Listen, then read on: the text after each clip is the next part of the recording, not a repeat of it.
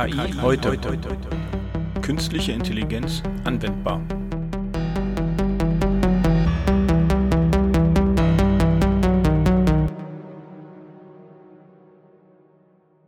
Ja, hallo und schönen guten Morgen da draußen zu einer neuen Folge vom Podcast KI heute. Morgen Nina.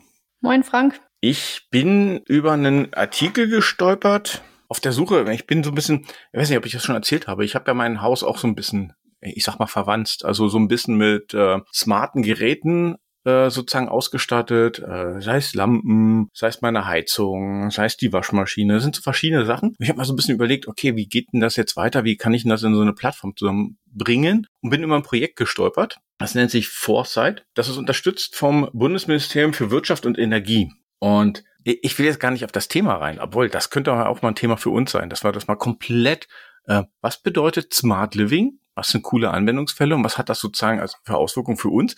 Würde ich mal ein extra Thema nehmen. Aber passend zu unserem heutigen Gast würde ich das mal ein bisschen aufschieben.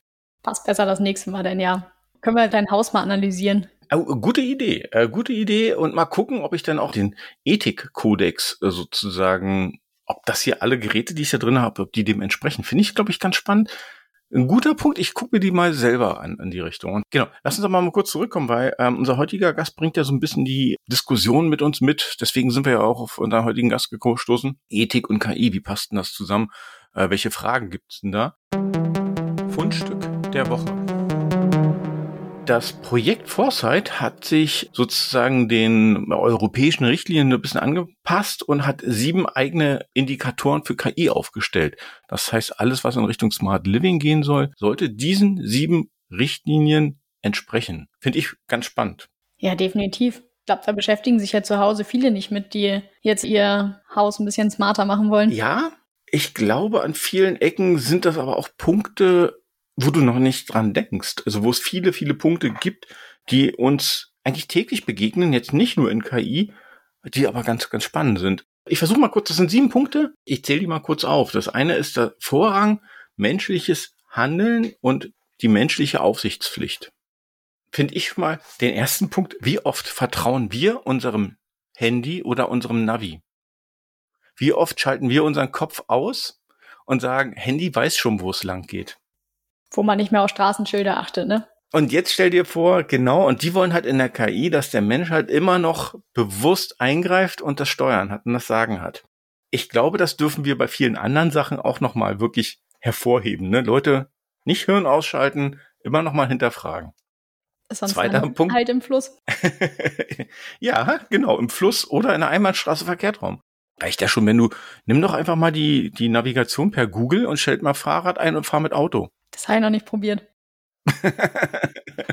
Wenn ich dann nachher irgendwo auf dem Fußweg lande, ja. Genau, irgendwo auf dem Fahrradweg, der vielleicht ein bisschen breiter ist. Ein zweiter Indikator ist technische Robustheit und Sicherheit. Ja, finde ich gut, weil also eine KI sollte sozusagen an der Stelle dafür vor Schäden schützen und nicht Schäden verursachen. Das ist ja ein bisschen ein Thema, was wir auch schon hatten. Ne? Wir hatten ja Anomalieerkennung als eine KI, aber wer beachtet denn, aber beobachtet eigentlich künstliche Intelligenz, ob die nicht eine Anomalie haben? Ja. Eigentlich brauche ich da ja auch wieder Monitoring für. Oder die Anomalieerkennung für die Anomalieerkennung. Genau, auch gut. Und ist das wie eine KI, die eine KI überwacht? ah, das sind mal schöne Fragen. Ne? Vor allem kann man das ja immer weiterspinnen. Dann hast du ja die eine KI, die die andere KI überwacht, aber wer überwacht die zweite KI? Ey, ich glaube, ja, da kannst du in eine Rekursion super einsteigen. Dritter Punkt ist Schutz der Privatsphäre und der Datenqualität. Ich glaube, das ist jetzt halt nicht nur was mit KI zu tun. Das ist ja eh ein Thema, was wir mit DSGVO schon, glaube ich, sehr gut adressiert haben. Die Privatsphäre zu schützen ist ein heiliges Gut. Andersrum haben wir aber immer gesagt, KI funktioniert nur mit Daten. Wie schaffen wir es, anonymisierte Daten so zu nutzen, dass sie halt uns allen helfen? Ja, auch ein wichtiges Thema für zu Hause, ne? Also wo sich auch viele erstmal Gedanken machen, wenn sie sich vielleicht eine Alexa oder Google Home anschaffen. Die hören ja auch die ganze Zeit mit. Genau, und da kannst du dich nochmal hinterfragen, wer hört denn damit? Ja. Ne? Mhm. Nächster Punkt, Transparenz und Erklärbarkeit.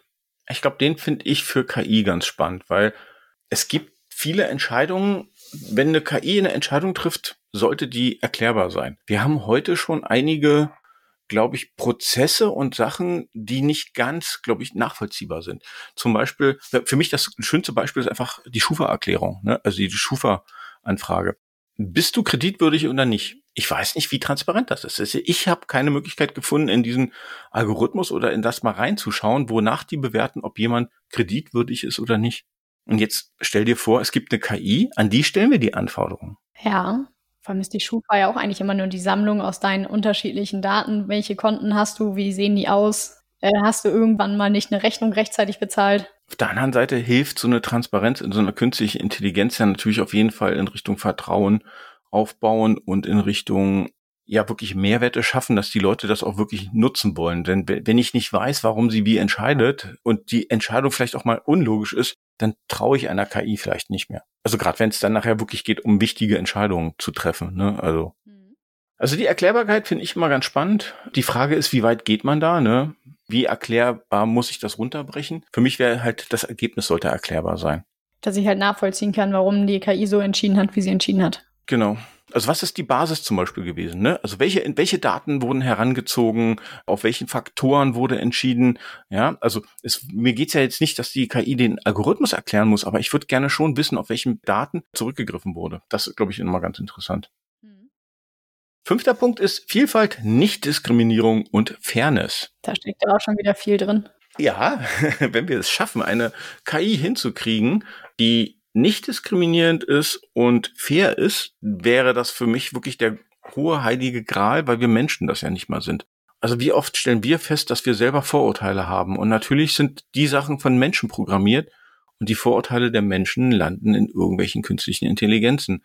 Ich glaube, das ist normal und so normal wie das eigentlich ist, so erschreckend ist das. Ja, Heißt, wenn ich eine homogene Gruppe habe, die irgendwas trainiert, dann habe ich dann nachher auch eine homogene KI, die äh, nur die Meinung widerspiegelt von der einen Gruppe.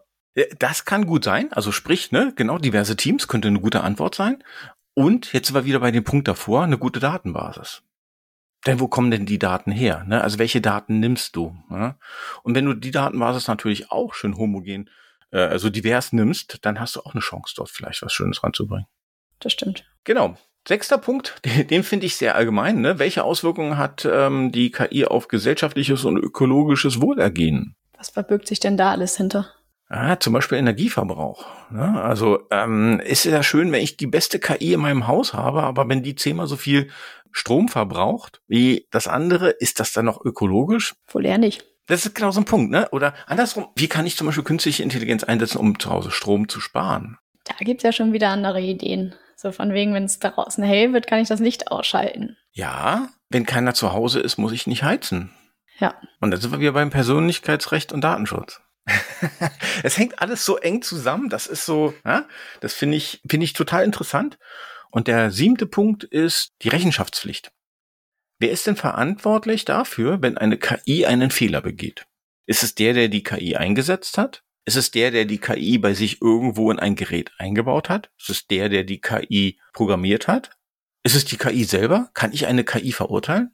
Das wird ja vor allem spannend bei den ganzen autonom fahrenden Autos. Wer ist jetzt verantwortlich dafür, dass ein Unfall passiert ist? Schöner Punkt. Genau, autonomes Fahren. Wer, wer, wer sagt denn jetzt eigentlich, ne? Ist das der Autofahrer? Hat er immer noch die Aufsichtspflicht? Ich glaube, im Augenblick ist es so, auf deutschen Straßen ist immer noch der Fahrzeugführer verantwortlich dafür autonomes Fahren ist vielleicht noch zu weit weg. Wir gehen mal einen Schritt zurück und wir nehmen einfach mal die Abstandshaltung. Verantwortlich ist immer noch der Fahrer. Ja, muss ja immer noch aufpassen, dass trotz Abstandshaltung nicht dem Vordermann hinten drauf fährt. Genau. Und in der Abstandshaltung ist ja auch ein bisschen künstliche Intelligenz drin, weil irgendwo muss ich rauskriegen, wie weit bin ich jetzt weg, wie schnell fährt der vorne und wie ist das Modell dahinter. Finde ich ganz interessant. Und das haben die sich zum Beispiel in dem ganzen Foresight-Projekt als ähm, Indikatoren gegeben. Halt alle, die da mitwirken, müssen ihre Lösungen nach diesen Indikatoren sozusagen bewerten lassen und da danach richten. Spannend. Also würde man, glaube ich, total interessieren, wie die das versuchen umzusetzen, weil die Sachen sind ja auch alle voneinander abhängig. Haben wir ja gerade schon in der Diskussion mitgekriegt, ne? dass die untereinander total verwoben sind. Deswegen guter Punkt. Lass uns mal gucken, vielleicht kriegen wir von dem Foresight-Projekt ja jemand mal ran und reden mal mit dem, dass wir mal das Thema uns mal genau nähern und gucken, was für Auswirkungen hat es denn wirklich jetzt auf die Produkte, die ich zu Hause einsetzen kann. Ja, coole Idee. Würde mich total interessieren. Genau. Und was ist mit den Produkten, die, die heute schon da sind? Werden die in die Richtung gehen? Ach Mensch, wir reden schon so lange und das Thema Ethik ist scheinbar wirklich spannend. Ich freue mich schon auf den heutigen Gast. Ich mich auch. Zahlen, Daten, Fakten.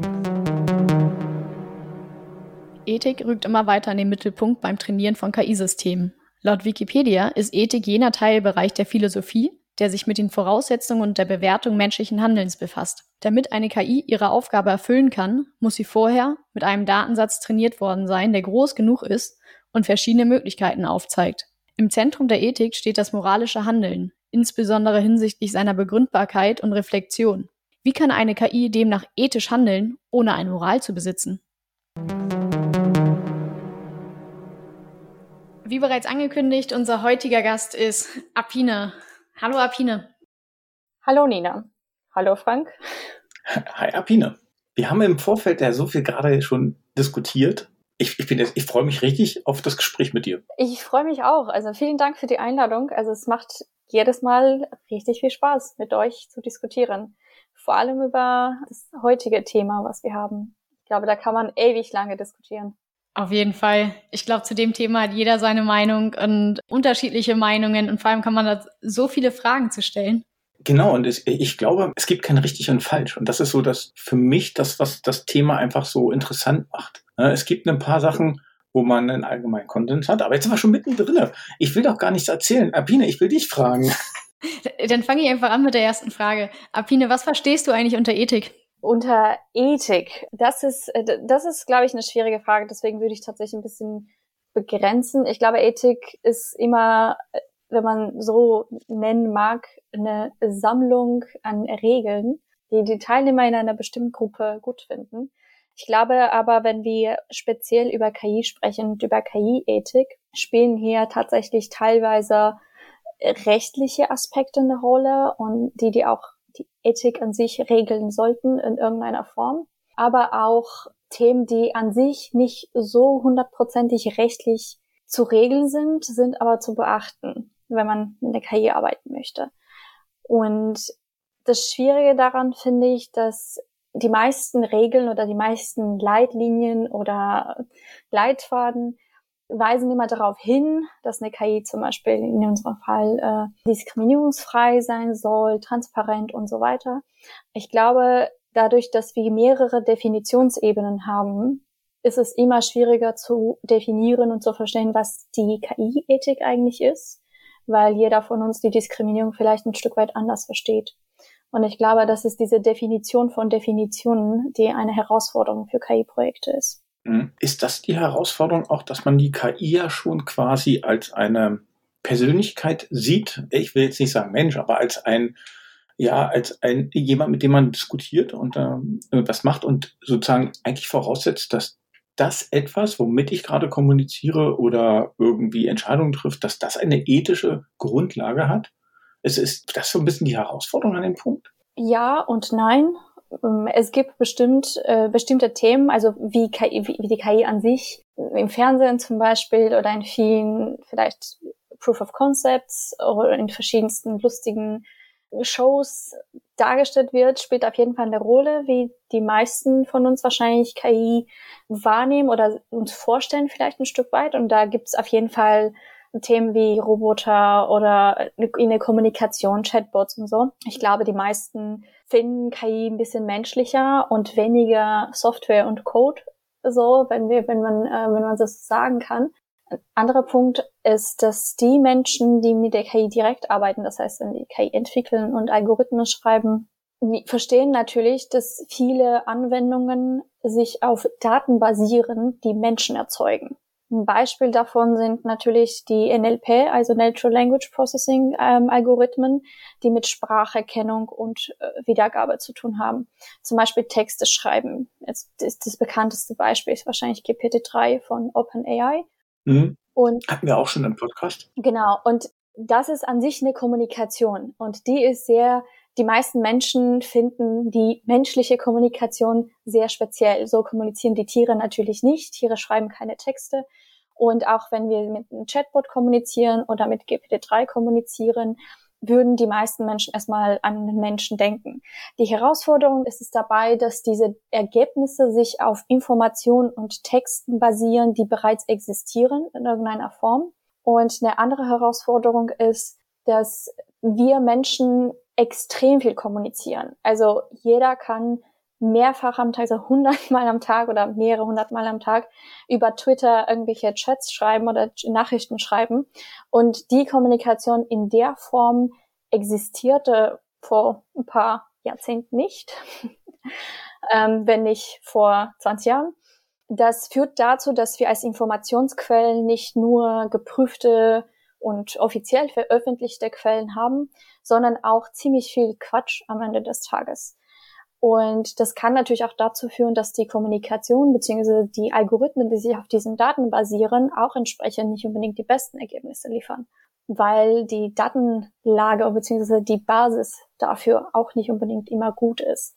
Und genau deswegen finde ich die KI-Ethik vor allem absolut faszinierend, weil sehr viele KI-Projekte sich natürlich auf Daten basieren, die wir Menschen erzeugen und wir sind als Menschen auch nie wirklich objektiv in unseren Entscheidungen. Und deswegen finde ich absolut faszinierend, wie diese Probleme gelöst werden oder wie diese Herausforderungen überhaupt äh, diskutiert werden. Das ist ein schöner Punkt, weil ich glaube, also wenn ich mir so vorstelle, es ist ja total schwer, vorurteilsfrei in irgendeine Diskussion reinzugehen. Ja, man, man geht ja, man fängt ja an, es geht die Tür auf, da kommt jemand rein, man macht sich ein Bild von der Person, die dort reinkommt. Jetzt ist das etwas, was jeder Mensch für sich selber macht. Jetzt kommt die andere Seite. Jetzt haben wir eine KI, wo wir sagen, das haben Leute programmiert und bitteschön, die soll doch bitte vorurteilsfrei sein. Die soll doch frei von irgendwelchen ja, Stigmen sein, die es irgendwo gibt. Ist das überhaupt möglich? Ich möchte keine hoffnungslose negative Antwort geben. ich glaube, die Herausforderung ist, beziehungsweise das ist keine Herausforderung die meisten der Menschen, also die Mehrheit, wird, glaube ich, nie im Leben wirklich verstehen, wie eine KI funktioniert.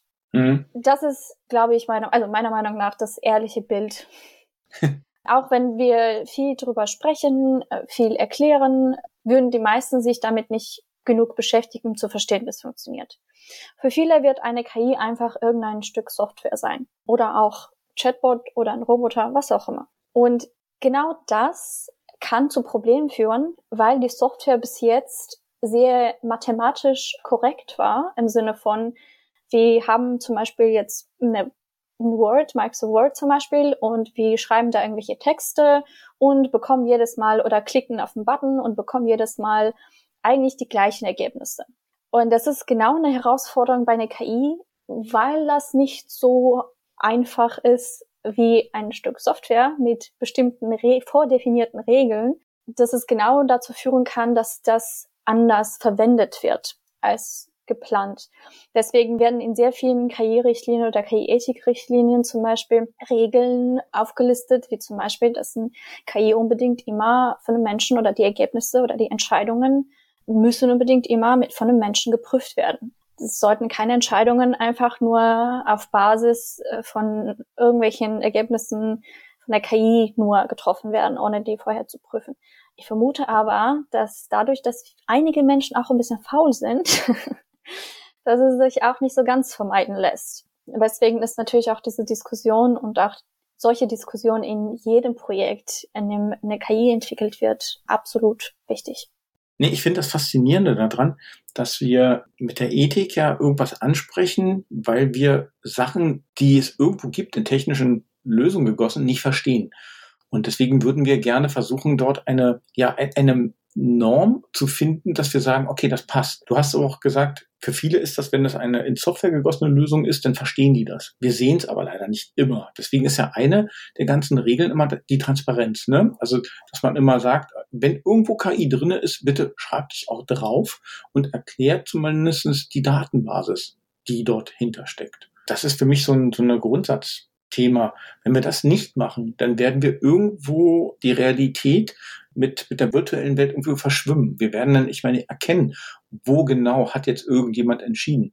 Und du hast auch gesagt, viele setzen sich als Maßstab, dass eine Entscheidung nochmal überprüft werden sollte. Aber geht das überhaupt, dass du da überall die entsprechende Transparenz schaffst und auch nachvollziehbar, warum eine KI so entscheidet, wie sie entscheidet? Ich glaube, das ist tatsächlich aktuell ähm, eine der schwierigsten Fragen, wie das technisch gelöst werden soll und wie kann das theoretisch aussehen.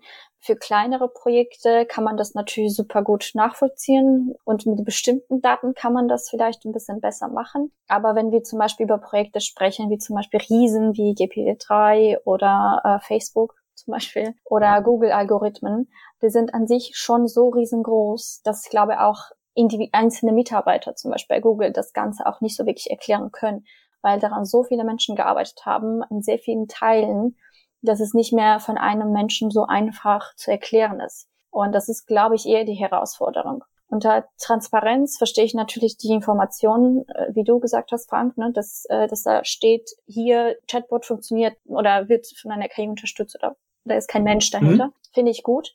Ich glaube aber, dass unter Transparenz und Erklärbarkeit zum Beispiel würde ich auch drunter sehen, das Thema, was habe ich für, von Daten, was also Input und Output, dass ich jedes Mal beim gleichen Input auch so, so ähnliche Output-Informationen bekomme, dass ich zum Beispiel bei Eingabe gleicher Daten äh, und gleicher KI-Algorithmen natürlich am Schluss immer wieder die gleichen Ergebnisse sehe. Und wenn es nicht der mhm. Fall ist, dann muss natürlich erklärt werden, warum das nicht der Fall ist. Ein Beispiel davon wäre, wenn wir jetzt so ein HR-Software haben, wo Bewerber sich bewerben können und dabei irgendwelche Kandidaten oder potenzielle Kandidaten gefunden werden sollten äh, in diesem Prozess müssen die gleichen Bewerbungen oder dieselben Bewerbungen ein Stück weit immer wieder zu den ähnlichen Kategorien, zu den gleichen Kategorien zugeordnet werden. Ist das ein potenzieller Kandidat oder ist es kein potenzieller Kandidat? Einfach gesagt. Und wenn es nicht der Fall ist, dann müssen diejenigen, die für die KI verantwortlich sind, auch erklären können, warum das nicht der Fall ist.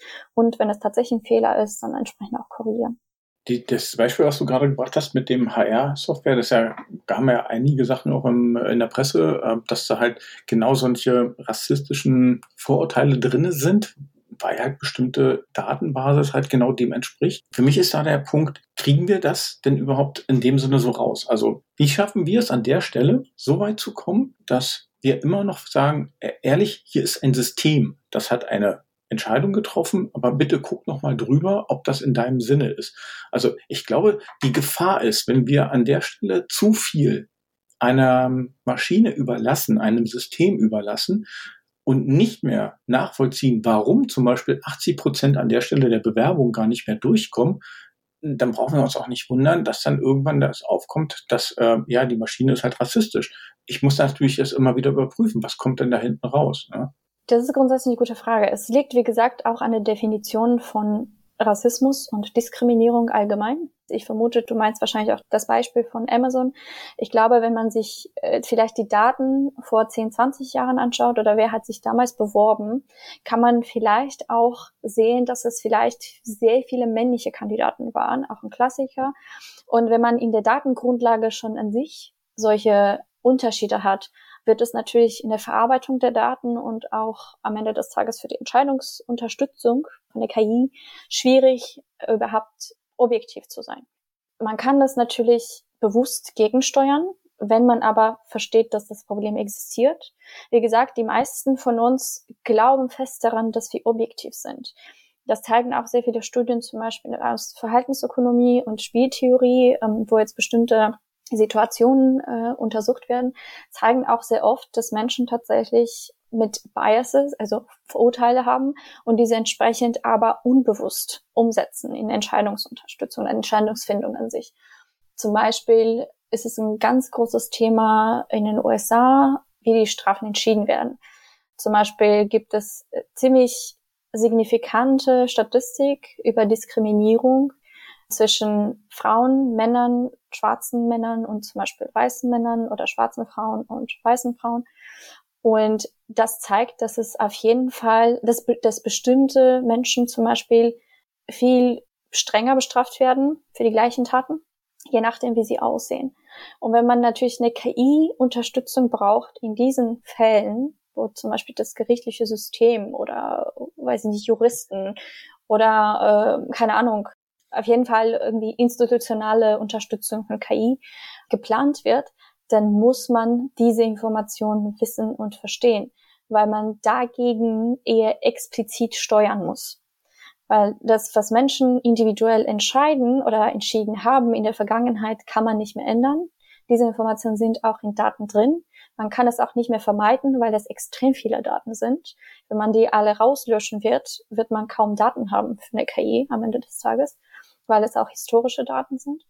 Aber wenn man die Information weiß und kennt, die Grundlage oder die Situation oder das Problem am Ende des Tages, kann man dagegen auch bewusst steuern und versuchen, bestimmte Grenzen zu setzen und diese Entscheidungen auch explizit hoffentlich in irgendeiner Form von UI, also GUI, so eine Oberfläche, wo die Kollegen in einem Projekt zum Beispiel diese Entscheidungen sehen können, entsprechend gekennzeichnet wird und auch zur Freigabe oder zur Prüfung, zum Beispiel zur Überprüfung, wie auch immer, in welcher Form auch immer, an die verantwortlichen Personen weitergegeben wird. Aber auf keinen Fall als eine endgültige Entscheidung. Das muss so und so passieren, die Person muss diese und die Strafe bekommen und so, das auf keinen Fall. Das sowieso, ne? Also ich glaube, da gibt's halt auch genügend ethische, ich sage nicht Richtlinien, aber ethische Paradigmen, die sich Unternehmen setzen, aber die auch die EU setzt. Zum Beispiel, dass ähm, eine KI nicht über ein äh, Schicksal von einem Menschen entscheiden darf. Also das ist halt genauso ein, für mich ein wichtiger Punkt. Aber du hast gerade noch was anderes gesagt, äh, bevor wir da nochmal drauf eingehen. Den Punkt der Datenqualität. Ja, wir haben in der letzten Zeit unheimlich viel an Daten gewonnen. Ganz, ganz viele Daten. Nichtsdestotrotz äh, gibt es ja, sagen wir mal, wir nehmen nur ähm, recherchierte Informationen. Auch da steckt ja ein Bias drin. Also weil viele, viele von den Informationen stammen ja nun mal aus der, ich sag mal, aus der weißen Welt, ne, aus ähm, Amerika, aus Europa, Teile noch aus Asien, aber Afrika, wie viel Informationen finden wir denn da, die dort mit reinfließen? Ähm, deswegen ist da, glaube ich, von den Daten her schon ein Ungleichgewicht drinne. Und ein anderer Punkt ist, dieses Gegensteuern technisch gesehen, ich glaube, sich allein auf die Technik zu verlassen, hilft nicht. Du hast GPT-3 angesprochen, die hatten ja 170 äh, Milliarden Parameter. Jetzt hat Nvidia mit Microsoft zusammen ein neues Modell erschaffen, auch auf Textbasis, und die haben 570 Milliarden Parameter. Jetzt haben die aber auch festgestellt, wir haben es nicht geschafft, den Bias rauszukriegen. Also es ist nicht eine Frage der Parameter und sie arbeiten weiter dran. Es ist halt immer noch mit der Zeit, glaube ich, auch etwas, wo wir den Menschen brauchen, dass er genau solche Entscheidungen nochmal gegenübertritt und sagt, hm, also hier scheint etwas nicht zu stimmen und wir, glaube ich, müssen an der Stelle Sachen zurückfließen lassen. Und das Bewusstsein, dass in dieser Entscheidung ja auch wieder ein Bias drinne ist, eine Vorverurteilung drinne ist, eine Meinung drinne ist. Genau, also wir, wir kommen aus diesem, aus dem Kreis nicht raus, äh, merke ich. Aber solange wir die Möglichkeit haben, über Themen zu diskutieren, ist es immer noch ein gutes Zeichen, dass wir da auch was machen können. Das Thema mit GPT-3 mhm. oder allgemein mit LLMs, also Large Language Models, ist jetzt die Herausforderung, beziehungsweise wird immer mehr hinterfragt, ob mehr Daten immer mehr Qualität bedeuten, beziehungsweise bessere Modelle bedeuten. Zum Beispiel bei äh, GW3 finde ich sehr spannend. Äh, letztens hat die, die britische The Guardian veröffentlicht eine sehr interessante Recherche. Da waren mehrere Forscher von der AI Alignment Forum, also die recherchieren KI und gucken, inwiefern KI ethisch handelt oder was sind halt die ethischen Herausforderungen von der KI und veröffentlichen auch verschiedenste Ergebnisse oder Erkenntnisse, je nachdem, was sie gemacht haben. Und die haben tatsächlich eine, so eine Benchmark-Studie gemacht. Die haben äh, so Metriken definiert. Das waren glaub, über 800 Fragen in circa 38, 40 Kategorien zum über zum Beispiel Gesundheit, Finanzen, Pol Politik und so weiter. Und die Fragen, das Ziel war es, zu verstehen, inwiefern GPT-3 richtige, richtig beantworten kann. Und das waren äh, Fragen, die man zum Beispiel so konzipieren könnte, dass man theoretisch auch, wenn man irgendwelche Verschwörungstheorien oder zum Beispiel bestimmte Falschaussagen hat, die man, also die Menschen kennen können, die jetzt nicht einfach Texte zusammenfassen aus anderen Texten am Ende des Tages, sondern dass sie halt verstehen, dass es eventuell eine Frage ist, die nicht unbedingt korrekt ist in der Fragestellung. Auf jeden Fall fanden, war super interessant, weil ähm, die besten Modelle, die sie mit Hilfe von GPT-3 entsprechend getestet haben, waren zu äh, weniger als 60 Prozent korrekt in Aussagen. Gleichzeitig haben auch Menschen diese Fragen beantwortet und da lag äh, die äh, Performance sozusagen, beziehungsweise die Korrektheit war über 90 Prozent. Ich glaube circa 95 Prozent, 94, 95 Prozent. Und das Lustige war, dass die größten Modelle die schlechtesten Modelle waren. Das heißt, es ist nicht nur, es geht nicht nur darum, dass diese Informationen unbedingt jemandem sofort schaden könnten. Vielleicht sind es eigentlich einfach nur lustige Informationen. Existiert, keine Ahnung, so ein Weihnachtsmann oder nicht. Es ist an sich nichts Schlimmes, wenn man diese Frage falsch beantwortet. Das zeigt aber grundsätzlich, dass wir ohne guten oder gute Quellen zu haben, uns nicht darauf verlassen können, dass diese Modelle selber diese, das alles verstehen, weil es, weil diese Modelle Sachen nicht verstehen, sondern gut zusammenfassen können erstmal. So kann man das sagen. Und zweitens, wie du auch gesagt hast, hängt ja sehr stark davon ab, was für Quellen das sind. Ähm, das hat Facebook, glaube ich, letztens auch vor allem äh, Thema Zensure und äh, welche Inhalte werden gesperrt oder welche Inhalte werden gekennzeichnet als Fake News. Zum Beispiel auch das Thema Impfung und so war auch ganz groß äh, die letzte Zeit. Und wenn man vergleicht zum Beispiel, welche Inhalte in englischsprachigen Regionen als Fake News gekennzeichnet werden und gleiche Inhalte zum Beispiel in anderen Sprachen, wie zum Beispiel Vietnamesisch oder, weiß ich nicht, ähm, Georgisch oder andere Sprachen, die, ich sag mal so, keine Fokussprachen für Facebook sind, allerdings die gleichen Informationen beinhalten und die gleichen Fake News sind, werden erstmal nicht als solche Nachrichten erkannt und nicht gekennzeichnet. Und das ist, glaube ich, genauso wie du gesagt hast, was für Quellen haben wir und sind diese überhaupt einheitlich? Und deswegen wäre auch eine Frage, ob KI-Ethik auch ein Thema erstmal ein lokales Thema ist vielleicht oder in bestimmten Projekten erstmal lokal umgesetzt werden soll. Das ist, glaube ich, ein guter Punkt. Ähm, ich glaube auch, die Auffassung von Ethik kann sich ja regional verändern. Also ich habe ja äh, bestimmte Auffassungen, also gerade wenn ich jetzt auf die Welt schaue, bestimmte Situationen mir anschaue, reagieren unterschiedliche Regionen, Religionen und Staaten anders auf bestimmte Situationen. Also in der Hinsicht ver verstehe ich das und vielleicht ist das ja auch erst der, der große heilige Grad. Weil wir, wir reden ja jetzt davon, dass zum Beispiel eine KI eine Frage bekommt und die sozusagen universell beantwortet. Vielleicht ist das ja noch lange Zukunft.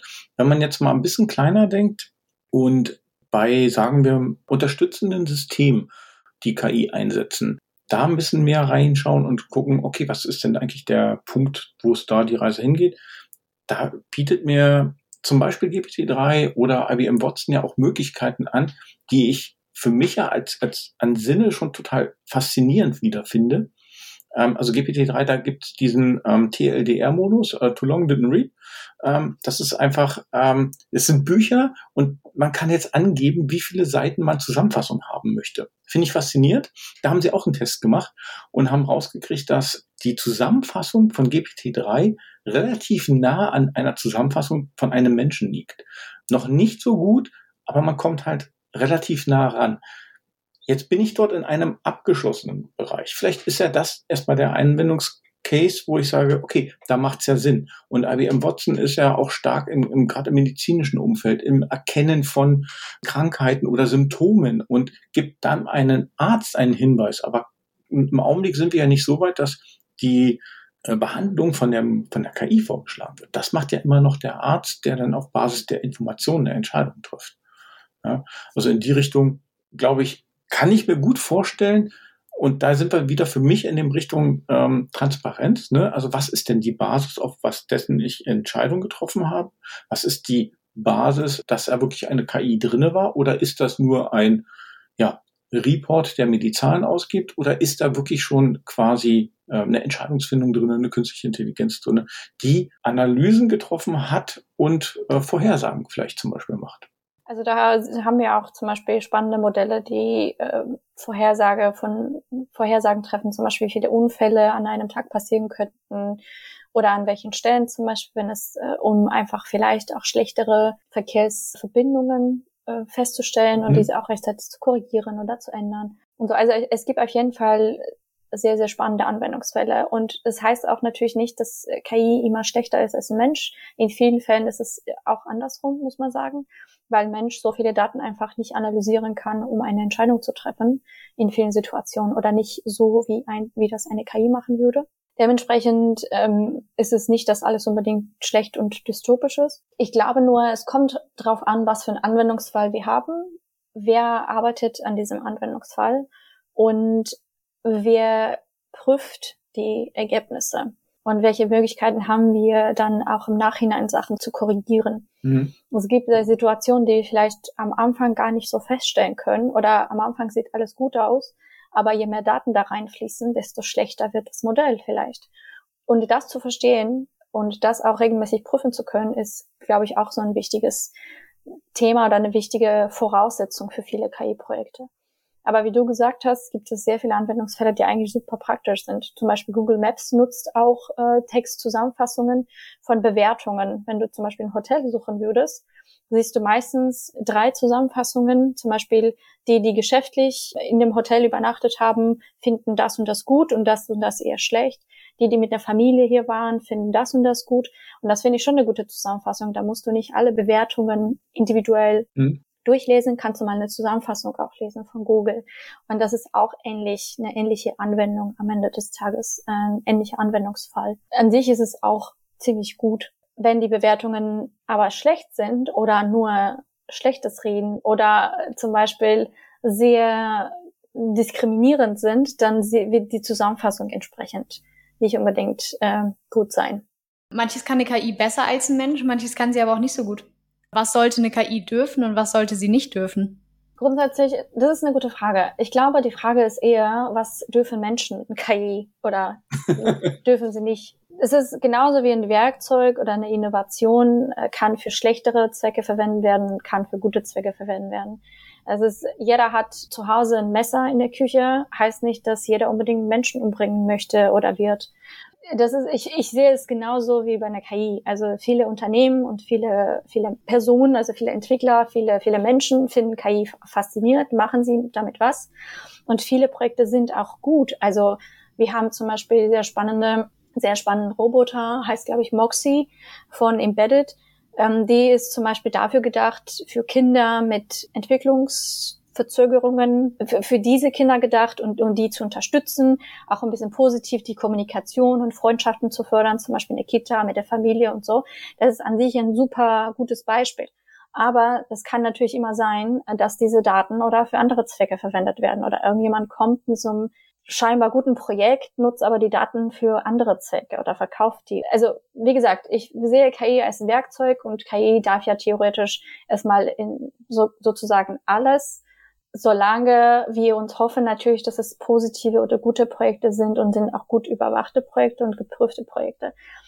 Die Realität zeigt aber, dass es nicht wirklich der Fall ist. Mit keiner Innovation, mit keinem Werkzeug in der Geschichte der Menschheit war das der Fall. Deswegen glaube ich auch nicht, dass es realistisch ist zu hoffen, dass KI nur für gute Zwecke verwendet wird. Aber da hast du einen guten Punkt und wir, glaube ich, rennen ein bisschen aus der Zeit. Äh, macht nichts, ich finde es total spannend. Wir wollen aber mit dem Podcast ja ein bisschen auch Leute ansprechen, Unternehmen ansprechen. Was sollten die denn tun? Was können die denn tun, um nicht in eine, in eine Falle zu laufen und irgendwie einen ethischen Shitstorm zu ernten oder halt auch wirklich irgendwas anders zu machen, wo dann selbst die Mitarbeiter nachher sagen, Gottes Willen, was habt ihr denn damit vor? Was, hast du da irgendwelche Beispiele, wo man sagt, ey, guckt mal da rein oder müsst ihr unbedingt machen oder ihr braucht, keine Ahnung, diese Rolle. Hast du da irgendwelche Empfehlungen? Womit morgen starten? Im Grunde genommen würde ich sagen, je nah an die Zielgruppe äh, das Team ist, was die KI entwickelt, desto besser.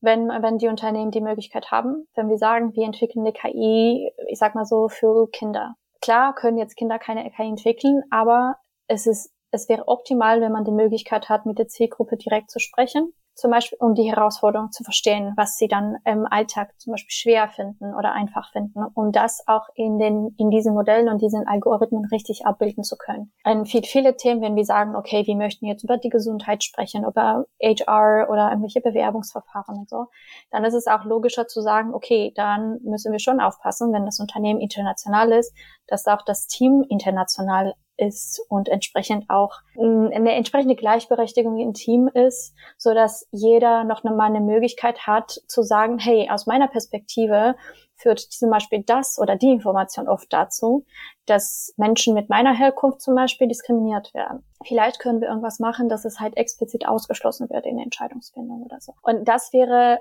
meiner Meinung nach der erste oder der einfachste Schritt teilweise für, für solche Projekte. Äh, wenn das natürlich nicht möglich ist, kann man mindestens versuchen, äh, mit der Zielgruppe zu sprechen und zu fragen, wie sie die Situation wahrnehmen, wie sehen diese Entscheidungen aus deren Perspektive aus und was kann man da verbessern. Und man kann natürlich auch extrem viele Studien nutzen und die Informationen nutzen, wie Menschen Entscheidungen treffen, weil die auch genau diese Vorurteile äh, forschen und analysieren und zeigen. Und wenn wir das wissen und verstehen und wir wissen auch, dass es nicht unbedingt immer mit Absicht ist. Es ist klar, es gibt auch klassische Fälle, wo es tatsächlich mit Absicht ist, klar. Aber es gibt auch viele Entscheidungen, die wir im Alltag treffen, zum Beispiel was kaufen wir im Supermarkt oder so. Die sind an sich nicht unbedingt eine, Entscheidung, die wir mit Absicht, um irgendwas Böses oder Gutes zu tun, treffen. Das machen wir halt, weil unser Gehirn halt so funktioniert. Um das auch zu verstehen, auch in Projekten zu berücksichtigen, wäre meiner Meinung nach auch wichtig. Das hängt aber immer davon ab, was für ein Thema das ist. Wer arbeitet ähm, an dem Projekt und wer kann die Algorithmen entwickeln und wie viele Möglichkeiten gibt es zum Beispiel mit der Zielgruppe zu sprechen. Die Frage erinnert mich so ein bisschen an ein Thema, ähm, wir entwickeln Webseiten zum Beispiel auch für Menschen mit Behinderung. Wir haben eine super tolle Agentur, die für uns die Webseite entwickelt. Wir haben aber in keinem Zeitpunkt mit irgendeinem Menschen mit Behinderung gesprochen.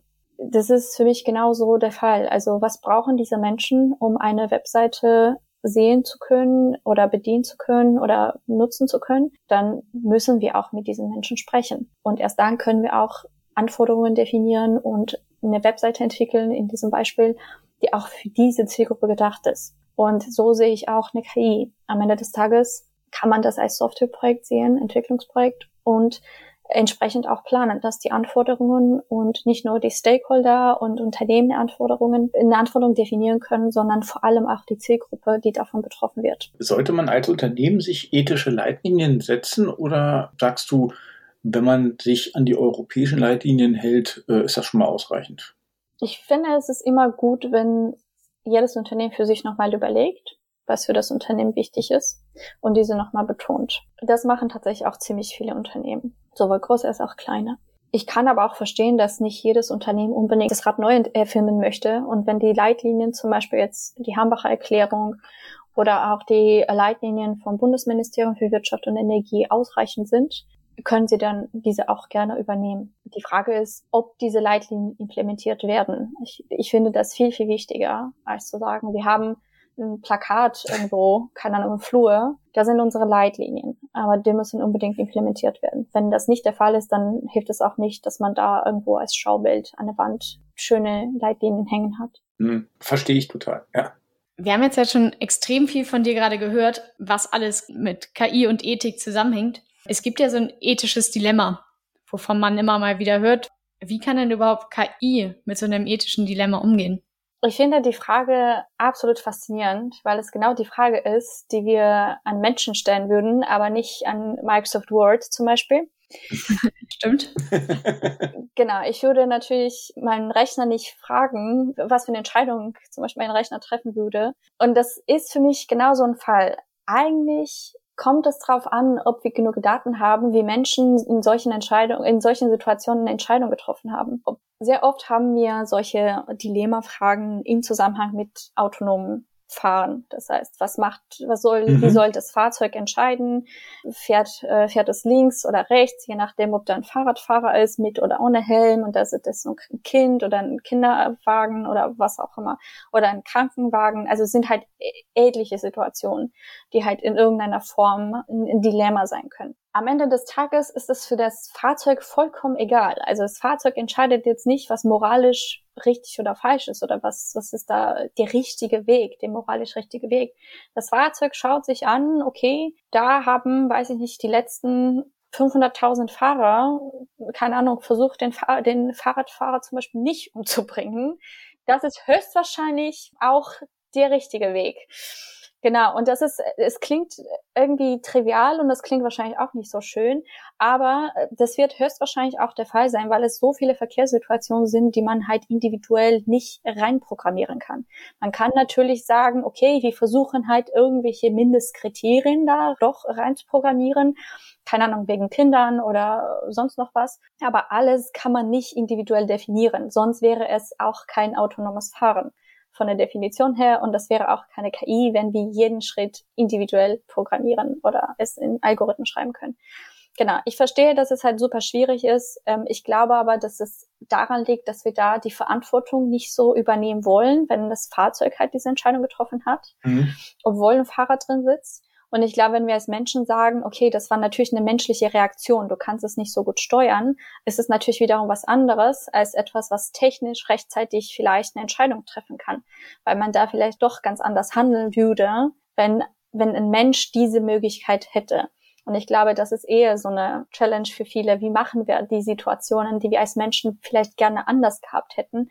Haben wir einfach gar keine Zeit gehabt zu denken oder nicht so schnell wie zum Beispiel eine KI oder ein Algorithmus. Und da, wenn man die Möglichkeiten hat, bestimmte Entscheidungen explizit vielleicht vorzudefinieren, kann man das versuchen. Ich vermute aber, dass es höchstwahrscheinlich nicht funktionieren wird, weil jeder Unfall oder jeder Einzelfall oder jede so Dilemmasituation sehr, sehr individuell ist im echten Leben. Man hat keinen wissenschaftliches Experiment mit einem bestimmten Setting, was jedes Mal genau so abläuft. Das Licht ist anders jeden Tag, das Wetter ist anders, Menschen tragen andere Klamotten, Farbumgebungen sind anders, Werbe, Werbung im Hintergrund und so. Da sind sehr, sehr viele Faktoren, die man berücksichtigen muss, um überhaupt solche Fälle individuell so fest den Code schreiben zu können. Deswegen vermute ich, dass es halt nicht der Fall wird und dass es auch unrealistisch wird auf Dauer. Mhm. Für mich ist die Frage tatsächlich eine sehr menschliche Frage. Und ich glaube, dass es, äh, dass die KI sich mit diesen Fragen nicht beschäftigen. Also mit, mit der Frage, die finde ich, ich finde die auch faszinierend und die zeigt für mich eigentlich, dass wir mit dem Thema noch lange nicht am Ende sind. Und das ist, wie gesagt, was ich vorhin auch sagte, es gibt kein Schwarz und kein Weiß, kein richtig und kein falsch. Ähm, alleine, dass wir diese Frage stellen, kann eine KI ein ethisches Dilemma richtig entscheiden? Gibt es ein richtig? Gibt es ein falsch? Ja, also ich glaube, wir könnten da ewig weiter diskutieren. Äh, das glaube ich auch. Das ist auf jeden Fall ein sehr komplexes Thema. Ich glaube, das hat auch äh, mit der Verantwortung an sich zu tun. Wer ist für diese Entscheidung verantwortlich? Jetzt sind wir wieder, genau, jetzt geht's weiter, ne, in das Rechtliche rein. Jetzt, wer, wer hat das gemacht? Ist das der Programmierer? Ist das der Hersteller? Ist es der Fahrer? Wer ist dafür verantwortlich? Bei einem Fahrer sagst du auch, okay, ähm, hat er verantwortungsvoll gehandelt? Stand er unter Alkohol? Stand er unter Drogen? Äh, war der fahrtauglich, äh, wenn irgendwas passiert ist? Oder war es halt wirklich nur ein Unfall?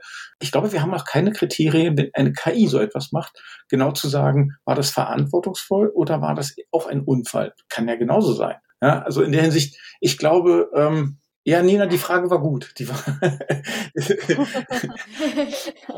Das ist eine schöne Frage zum Abschluss, um einfach zu zeigen, das Thema, wir können das gar nicht abschließen jetzt, nicht in einem so kurzen Podcast.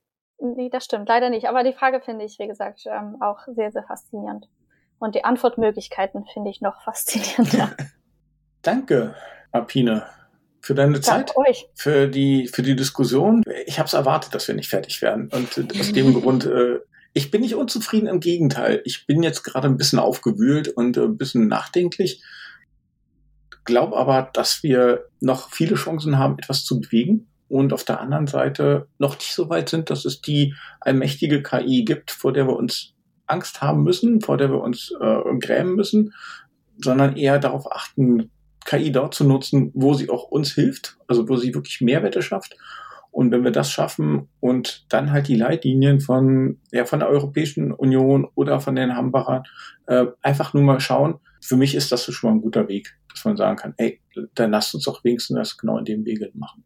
Genau, finde ich auch gut, dass wir uns auf jeden Fall Gedanken darüber machen, dass wir schon Leitlinien haben, die etabliert sind und die Frage ist natürlich, da sehr viele Unternehmen immer noch ein bisschen am Anfang stehen und nicht vielleicht mittendrin, wenn es darum geht, eine KI zu entwickeln, ist es immer gut, nochmal darauf hinzuweisen, dass diese Leitlinien nicht vergessen werden. Das ist, glaube ich, auch ein Thema, was sich einfach immer weiterentwickeln wird. Umso mehr KI es gibt, umso mehr wird darüber diskutiert ja. werden. Und das ist gut. Das glaube ich auch. Und das ist äh, ein Zeichen für uns. Nina, wir machen weiter mit dem Podcast. In dem Sinne sage ich erstmal Dankeschön. Danke, Apine. Danke für die spannende Diskussion. Euch allen äh, noch viel Spaß da draußen bis zur nächsten Folge. KI, KI heute. heute. künstliche Intelligenz anwendbar?